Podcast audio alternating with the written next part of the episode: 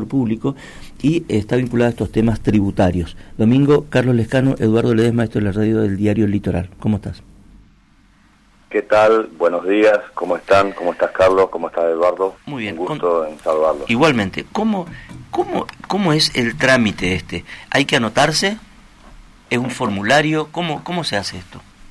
Bueno, a ver, eh, este tema del compre sin IVA es una de las medidas que ha sacado el Ministerio de Economía eh, en el marco este de alivio fiscal para pymes y para contribuyentes y para consumidores finales. ¿no?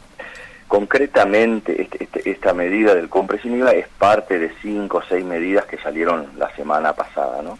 Efectivamente, tal cual lo adelantaron ustedes, tiene vigencia desde el 18 de septiembre, la semana pasada, hasta el 31 de octubre. Voy a tratar de, explicar en un lenguaje muy sencillo para que la audiencia lo entienda. Eh, a ver, eh, no es un, algo completo que llegue a todos los consumidores, pero todo ayuda, y más aún en un marco de, estricta recesión como la que estamos atravesando. ¿no? Pero básicamente el programa este eh, permite devolverle a la gente que compre productos de la canasta familiar pagando con tarjeta de débito hasta 18 mil pesos en total. ¿Qué significa? Una compra aproximadamente de hasta 103 mil pesos mm. aproximadamente. Ahora bien, no es tan masivo ni tampoco es tan directo, ¿no es cierto? Hay que hacer, creo que vos lo decías recién, hay una consulta web en la página, eh, hay una pestaña que dice reintegros y consultas, hay que ingresar con número de quit o de quill para ver si está apto para recibir ese subsidio al pagar, perdón, ese reintegro al pagar con tarjeta de débito. Ya de entrada no, no pueden acceder los contribuyentes que, que sean sujetos del impuesto a los bienes personales, ni tampoco sujetos que sean trabajadores autónomos. Esos ya quedan fuera del padrón para solicitar el reintegro. Quienes sí pueden pueden los jubilados o pensionados que cobren, dice, hasta seis salarios mínimo vital y móvil, que son aproximadamente 708 mil pesos. O sea, si hay algún jubilado que cobra más de ese importe, tampoco puede acceder. Pueden también acceder los que estén en eh, titulares de asignaciones universales, ya sea por hijo o por embarazo, puede acceder también el personal de servicio doméstico.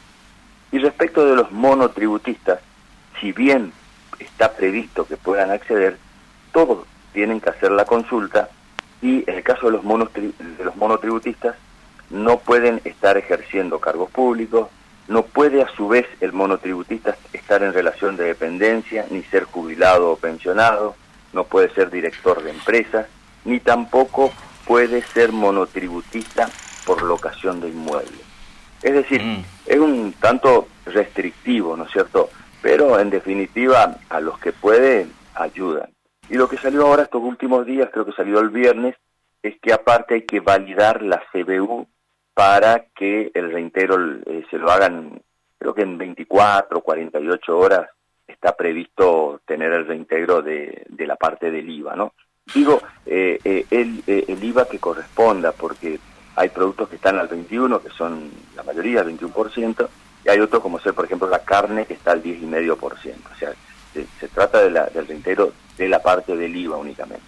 Eh, Domingo, ¿vos crees que esto cuando aclare, cuando baje la espuma, digamos, si se termine la cuestión electoral y todo esto, y vamos a suponer que este se consolide la idea, porque la verdad es que la idea de todos los sectores es, estamos ahogados de impuestos, hay que bajarlo. El tema acá estamos discutiendo la forma, digamos, ¿no? Y el momento, la oportunidad, me parece, y el modo de financiamiento.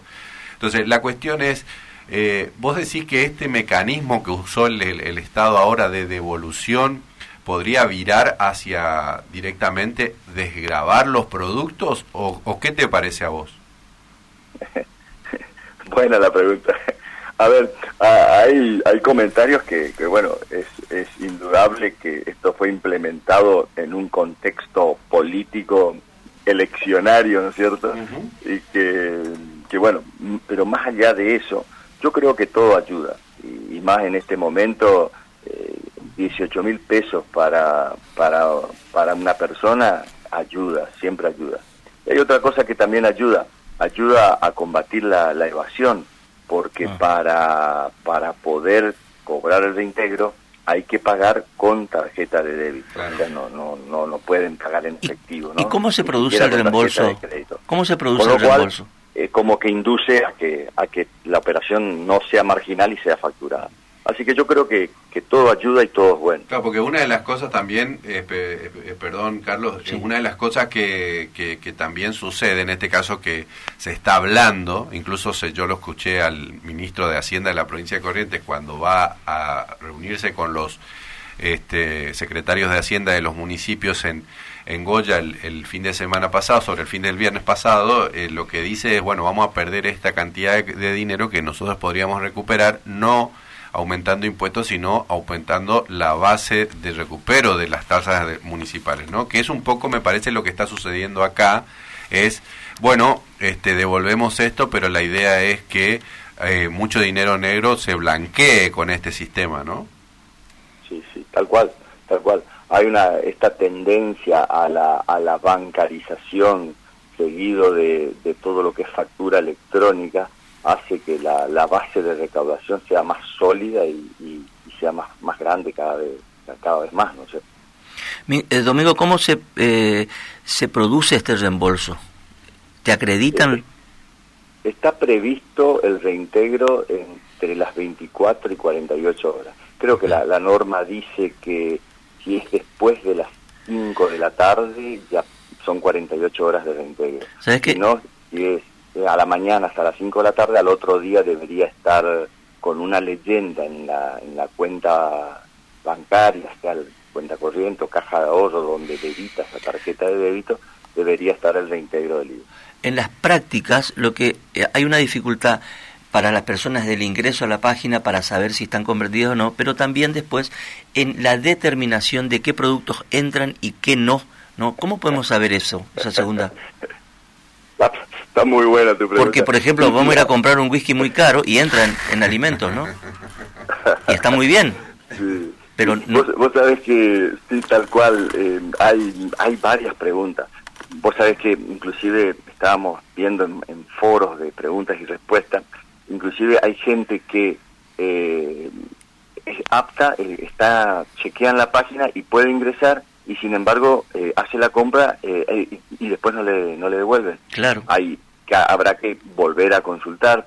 Y, y, lo que acabas de decir, sí, vos sabés que es todo un tema ese, porque em, me, han, me han llegado por comentarios que la, la propia FIP en las dependencias, en las agencias, con su propio personal está yendo a los negocios que, que venden por lo general mercadería y le hacen colocar un sticker donde dice comercio adherido a, al sistema este de, reintegro del IVA. Lo que pasa es que eh, eh, en los sistemas electrónicos eh, te, discriminan si son productos grabados y son productos exentos. Ahora, por ahí es probable que lo que decís vos, que algo que quizás no es de estricta canasta familiar, como ser una botella de whisky o productos de limpieza, pero tienen IVA, y es probable y, lo compra en algún negocio adherido, es probable que también el fisco le devuelva el IVA de eso también. Claro. Porque es prácticamente imposible a nivel sistémico segregar qué es el IVA de la canasta familiar y qué es el IVA de otro producto grabado. Claro. claro. Ahora, Domingo, eh, te hago una consulta un tanto más general que también me parece que es una, eh, eh, va, no sé si es una gran pregunta, yo creo que sí involucra a muchísima gente que en los últimos años en la Argentina es cada vez más, que tiene que ver con los monotributistas y en todo caso los autónomos, qué sé yo, ¿no? Porque acá, este, lo que pasó en los últimos días, por lo menos te hablo sin saber para justamente para que me corrijas en todo caso, ¿no? Este, una, una cuestión de, de inconsistencia, me parece muy grave, tiene que ver con esto de que el, gobierno saca ganancias a los que cobran hasta un millón setenta mil pesos, pero resulta que vos este, pasás al régimen general si sos un monotributista de 8 millones anuales, que eso de, debitado por mes te da más o menos 700 mil pesos, digamos.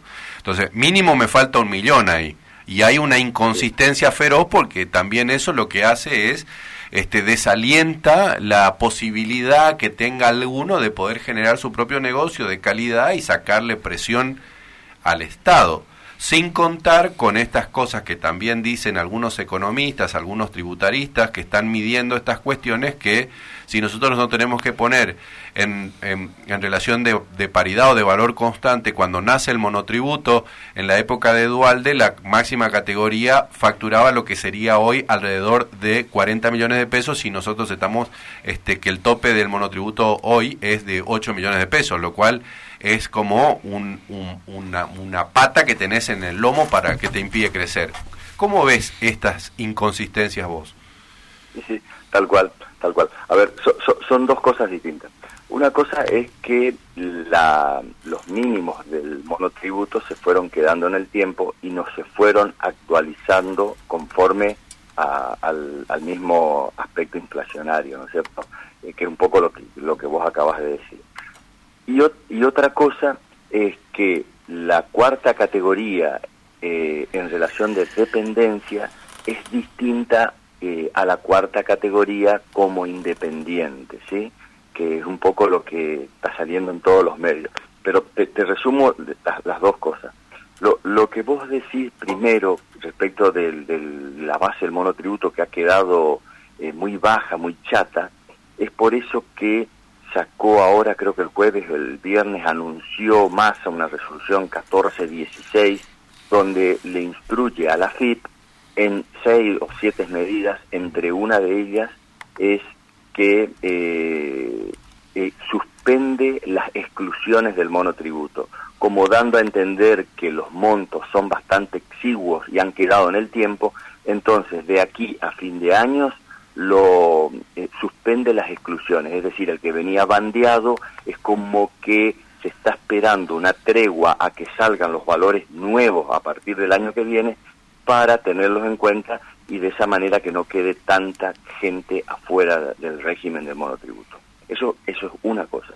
Y lo otro que, que decías recién, sí, sí, tenés razón, es que el trabajador de cuarta categoría, o sea, el que trabaja en forma personal, eh, en forma independiente está en desventaja del trabajador que trabaja en relación de dependencia. ¿Por qué? Porque los mínimos no imponibles son totalmente distintos. Los, los, de, los de independientes son muy bajos, con lo cual la presión fiscal es altísima.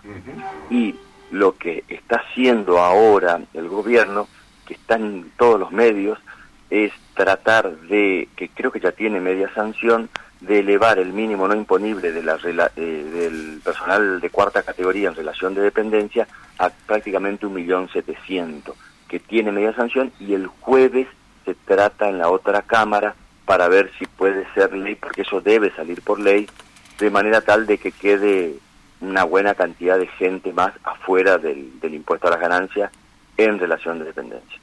Domingo, muchas gracias por estos minutos. Estamos sobre el cierre. Un abrazo grande. Dale, gracias. muy claro, muy claro. Clarísimo. Bueno, gracias. Domingo Gómez Sierras, contador público, está vinculado a los temas tributarios y nos, nos dio un panorama muy bueno. Y